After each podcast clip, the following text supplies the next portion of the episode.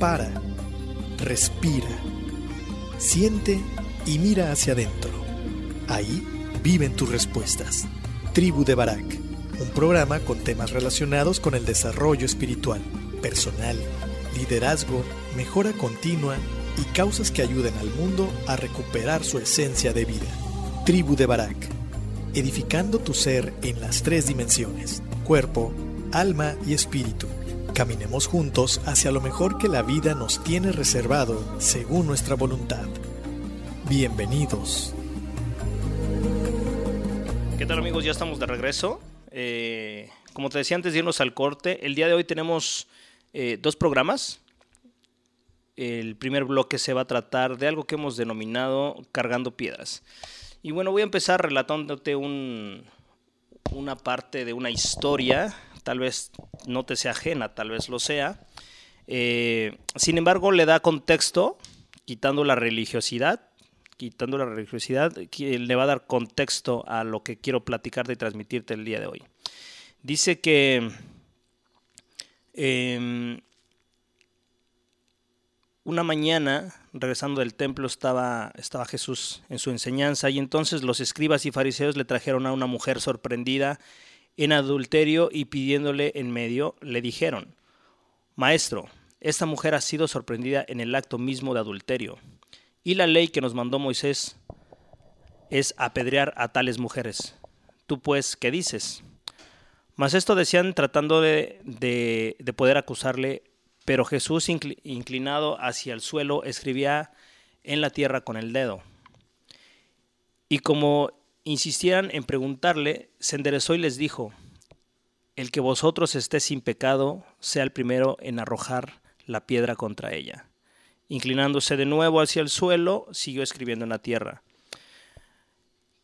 Eh, todos ellos, al oír esto, acusados por su conciencia, salían uno a uno comenzando desde lejos y tirando las piedras al suelo, y quedó solo eh, Jesús con la mujer que estaba en medio de la plazuela. Se enderezó Jesús y no viendo a nadie que estaba alrededor, le dijo a la mujer, ¿dónde están los que te acusaban? ¿Ninguno te condenó? Ella dijo, ninguno, Señor.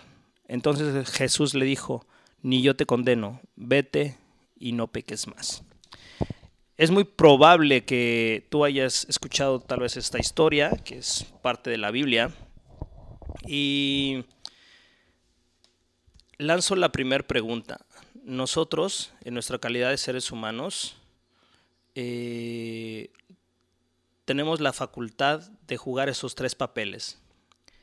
El primero es precisamente los acusadores, aquellas personas que traían piedra en mano y listos para juzgar a alguien basado en una ley tal vez que estaba escrita. Y el segundo, el, segunda, el segundo personaje que también interactúa, pues es obviamente la acusada, la mujer adúltera, la que cometió la falla, la pecadora, como le quieras decir.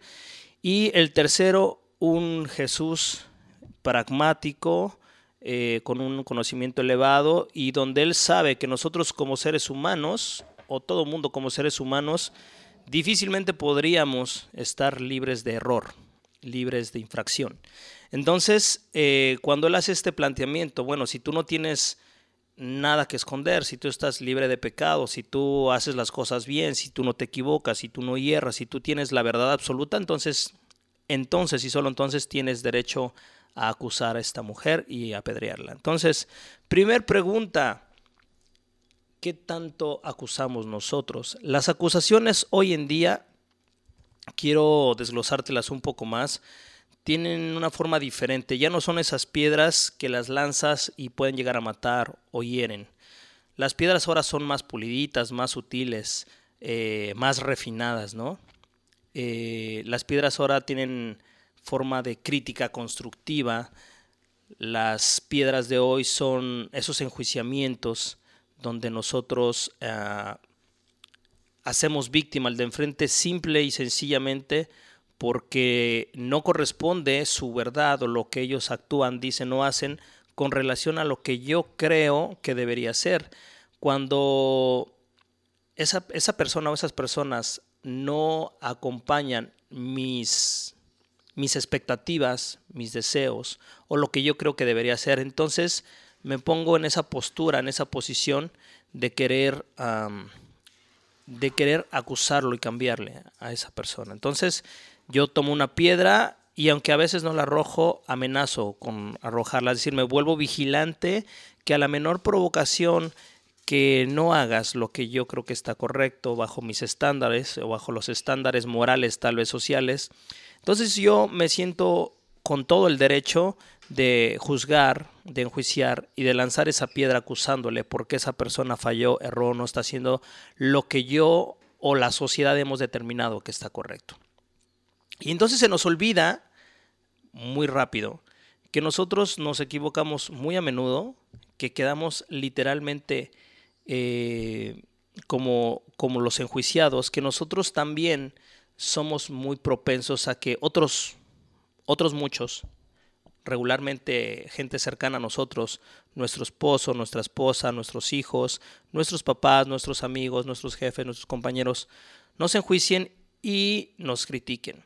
Y es algo muy, muy común porque crecemos en una sociedad de entrada donde se premia el no error, donde creemos que deberemos ser perfectos, donde en la escuela si te equivocas te ponen un 6, te ponen un 7 o te, o te ponen orejas de burro. En mis tiempos ponían orejas de burro y te ponían de cara a la pared y, este, y pasabas una vergüenza enorme por haberte equivocado.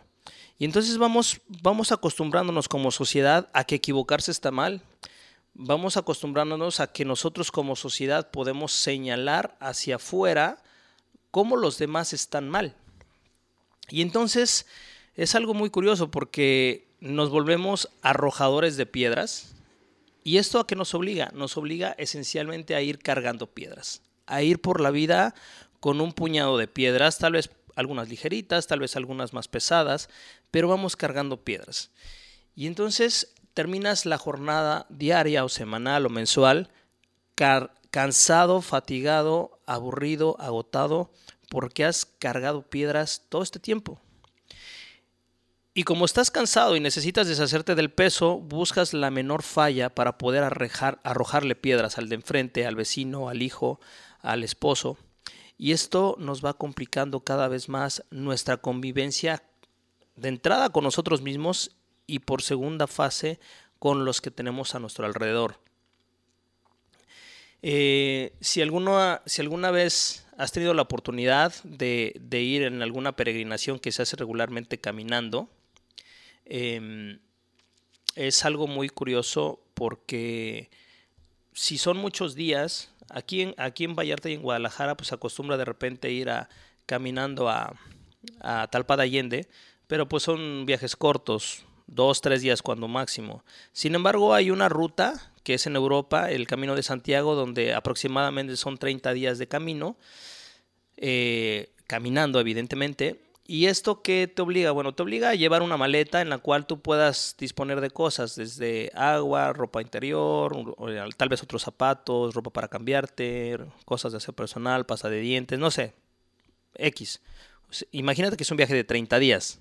Ahora bien, cuando tú estás empacando y haciendo la maleta, pasa algo muy curioso, que pareciera que todo es necesario y imprescindible ni modo que me vaya sin pasta de dientes. Obviamente me tengo que ir con, me tengo que llevar un, eh, un, cepillo dental, me tengo que llevar tal vez un jabón, me tengo que llevar una toalla, me tengo que llevar mm, dos o tres ropa interior, calcetines, otros zapatos por si me lastiman, em, pantalones, dos, dos mudas, este, camisas, una gorra, unos lentes para el sol y bloqueador porque soy sensible hacia el sol, y empiezas a cargar y a cargar y a cargar y a cargar cosas. Y entonces empiezas cuando llegas y emprendes el viaje, empiezas a caminar. Y después del tercer día te das cuenta que tal vez te excediste con el número de, pantalones y dejas uno, regalas o lo mandas de revés. A la semana te das cuenta o a los tres, a los ocho días te das cuenta que te excediste porque con unos zapatos eran suficientes, que no necesitabas jabón porque también pesa. Y entonces una maleta que originalmente pesaba 8 kilos, cuando tú llegas a Santiago, por todo ese desgaste, por todo ese peso que fuiste cargando a lo largo de esos 30 días, llegas con una maleta de apenas dos o tres kilos. ¿Qué te quiero compartir? Que cuando nosotros eh, no nos damos cuenta del peso que estamos cargando, eh, que innecesariamente cargamos, vamos avanzando en la vida, complicándonosla, vamos avanzando en la vida eh, con muchas deudas, vamos avanzando en la vida con muchas expectativas de la gente con la que estamos al lado, tu pareja, eh, tus hijos, tus empleados, con nosotros mismos sobre todo. Y como somos insuficientes ante nuestras propias expectativas o la gente es insuficiente ante nuestras propias expectativas, bueno, pues entonces tenemos preparadas las piedras de la crítica, del, consejo, que nadie te pidió, por supuesto, y tal vez del chismorreo con otras personas porque eh, somos dados a eso, eh, somos, somos dados a, hablar bien o mal de las personas, a veces disfrazado de convivio, a veces disfrazado de broma, pero dice un dicho, entre broma y broma la verdad se asoma. Entonces, eh, esto, tiene, esto tiene un costo, tiene un precio, porque lo único que genera nosotros es infelicidad infelicidad de cuestiones que no se están cumpliendo, infelicidad de, ver que, yo soy insuficiente, infelicidad de ver que los demás no se alinean a mi modelo de, vida que yo quisiera, que no puedo tener el control de lo demás. Y entonces eso me frustra y me genera un peso, me genera una carga, una carga que va más allá de lo que yo necesariamente estoy dispuesto a dar, ¿no? Em, estoy leyendo un libro eh, maravilloso y donde el prólogo lo escribe, eh, lo escribe el hijo del, escritor, ¿no? Eh, este escritor dice, eh, perdón, este hijo dice que cuando su papá apenas estaba escribiendo algunos libros, estaba empezando a convertir famoso, hacen una rueda de prensa y lo ponen en un foro, él acompaña a su papá, él era adolescente, un poco molesto por por la fama, por no tener a su papá como antes, por muchas cosas y aparte por la adolescencia. Entonces él estaba eh, un poco enfadado, enojado con su papá. Y entonces dentro de él, lo acompaña y se coloca del lado de los asistentes. Entonces antes de entrar a cámaras, le, le piden al, al auditorio si alguien tiene alguna pregunta que quiera hacerle una vez que salga este escritor. Y él levanta la mano y él dice que él pensó maliciosamente ponerlo contra la espada y la pared con una, con una pregunta. Entonces, cuando ya entra en la cámara, está, está el, escritor, por, por, el ángulo en donde estaba no lo podía ver, pero había cámaras que el escritor podía ver quién hacía las preguntas. Entonces, la primera pregunta abren con él y le dicen algo que le quiera eh, preguntar al doctor. Eh, y él dice, sí, quiero preguntarle si él lleva a cabo todo lo que escribe, todo lo que piensa y escribe en su casa. Esto hecho con mala leche, con mala voluntad, pues para evidenciar tal vez algún reclamo que, él sentía contra su papá. Entonces se da cuenta el, escritor por la, por la, televisión que es su hijo y él dice, ah, él es mi hijo, Damián. Y, bueno, respondiendo a la pregunta, eh, sí, lo intento. No siempre lo logro, pero lo intento. Te quiero compartir esto porque también hace muy pocos días alguien me, alguien en vez de preguntar, eh, me señalaba el tema de que todo lo que yo digo en el programa, lo que escribo, que yo no lo practicaba. Y es curioso porque yo he tratado enfáticamente en el programa de alguna manera hacer evidente que, eh, que todos estos ideales, todas estas cosas que yo pienso y que expongo aquí ante el auditorio es precisamente eso, es que yo lo intento. Que no es fácil salirse de una dinámica de vida, que no es fácil eh, cambiar cosas que, son todavía insuficientes, que hay mucho trabajo interior en mi persona, pero con algo me quedo y es precisamente que todos los días lo intento. No siempre lo logro, pero todos los, todos los días lo intento. Y esa es la invitación que yo quiero hacerte, que la vida es para vivirse, que la vida es para, para evolucionar, para poder llegar a mejores lugares y en el acompañamiento de nuestra familia seguramente llegar a mejores lugares. Esto no nos quita que nosotros vamos a fallar, vamos a errar prácticamente todos los días y que va a haber gente con piedras afiladas que nos la van a tirar. Eh, sobre eso no podemos hacer nada. Con lo que sí podemos hacer es con nosotros llevar nuestra, nuestra convicción de tratar de hacer las cosas correctas, mejor de los que se puedan, y que la lucha es interna, es hacia adentro. Es hacia adentro liberándonos de juicios eh, propios, liberándonos de juicios hacia las demás personas y que a veces en el camino va a haber gente que se tenga que ir de tu vida porque no, no la vas a poder hacer cambiar y no sería, para empezar no es posible y, por segunda parte es es hasta insano tratar de cambiar a una persona, porque la aceptación es sin juicios, la aceptación va más allá de que si me gusta o no me gusta el, carácter, si yo acepto a una persona, la voy a aceptar a pesar de sus circunstancias, con sus defectos, con sus errores, con sus virtudes. Entonces, el tema de cargar piedras tiene dos connotaciones en esta mañana. La primera es qué tanto yo soy crítico, qué tanto juzgo a las personas, qué tanto quisiera que ellas fueran como yo pensaran. Eh, y por otro lado, esta infelicidad que me va a causar va a ser directamente proporcional entre la expectativa que yo tengo de ese mundo ideal y la realidad. Mientras más irreal es lo que yo espere, mientras menos aceptación tenga de las circunstancias y las personas, más grande va a ser mi infelicidad. Y el problema de la infelicidad es que se convierten en piedras que vas cargando. Y a, veces es tan grande esas, esas infelicidad que pesa mucho y como pesa mucho nosotros queremos deshacernos de ellas, entonces nos volvemos alguien agresivo contra los demás y aunque sea personas que amamos, de repente les tiramos piedras y les hacemos daño regularmente a nuestros hijos, a nuestra pareja, a nuestros papás, a nuestros amigos, a nuestros colaboradores. Entonces, em, ¿de qué manera podemos no estar recolectando piedras en el camino? Es precisamente olvidarnos un poco de, de estas ideas falsas que nos hemos llegado a tener en la cabeza, de aceptar que todo aquel que miremos va, a ser imperfecto y va a tener errores y que evidentemente eh, lo único que puedo cambiar es lo que yo siento, pienso y, hago y entonces eh, si yo definitivamente estoy en un entorno donde no me siento a gusto, donde las cosas no funcionan, la elección es mía, permanezco o me voy, ¿no?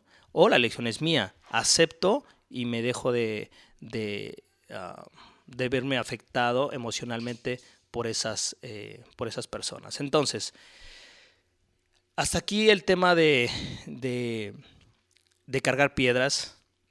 Sin embargo, nos da la apertura, nos va a dar el preámbulo para el siguiente, el siguiente tema que es la libertad, donde vamos a tratar de poner en perspectiva algunos puntos de, la libertad relacionados con esto que estamos eh, manejando acá. Saludos a Socorro Morales, a mi comadre, a mi otra comadre, Antonia Morales, que también está conectado, a, Jesús Lara, eh, también a, Oscar Mario Salinas allá en Los Cabos, un, gusto, a Gustavo Hernández, un compa allá en Cancún, eh, a César un saludo también, Tocayo por allá un, saludo, y a toda la gente que nos escucha por Turismo Radio, muchísimas gracias por sintonizarnos, no se vayan, vamos con un segundo bloque musical, también es un mambo. Eh, déjame ver cuál es. Eh, qué rico mambo, es correcto. Y regresamos para platicar el tema de la libertad. Piensa en tu cuerpo como el vehículo, tu alma como el volante, tu espíritu como el motor y la mente, tus pensamientos como el conductor de tu vida. En la tribu de Barak observaremos y edificaremos el vehículo poniendo al conductor al volante utilizando el motor en favor de la vida y el bienestar. Todos los viernes, 10 de la mañana, por turismoradio.com. Haciendo check-in en tu vida. turismoradio.com